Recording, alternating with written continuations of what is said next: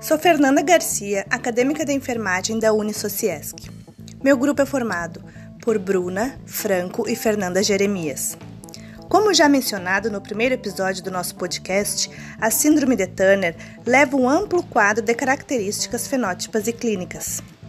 Podemos destacar algumas características sistêmicas, dentárias e faciais, como crescimento desequilibrado do esqueleto crânio-facial, redução das dimensões transversais da maxila, causando má oclusão, retrognatismo mandibular, arco palatino alto, bem como alta incidência de fissura palatina.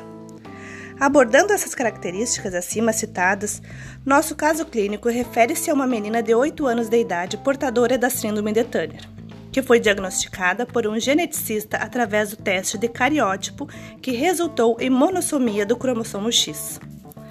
O mesmo encaminhou ao ambulatório de odontopediatria da Faculdade de Odontologia da SESMAR, e a principal queixa fora a ausência do incisivo central superior após perda dos dentes descidos.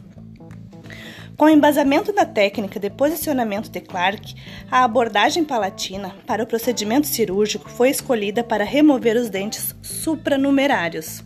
Ela retornou ao ambulatório após sete dias sem apresentar queixas ou complicações pós-operatório.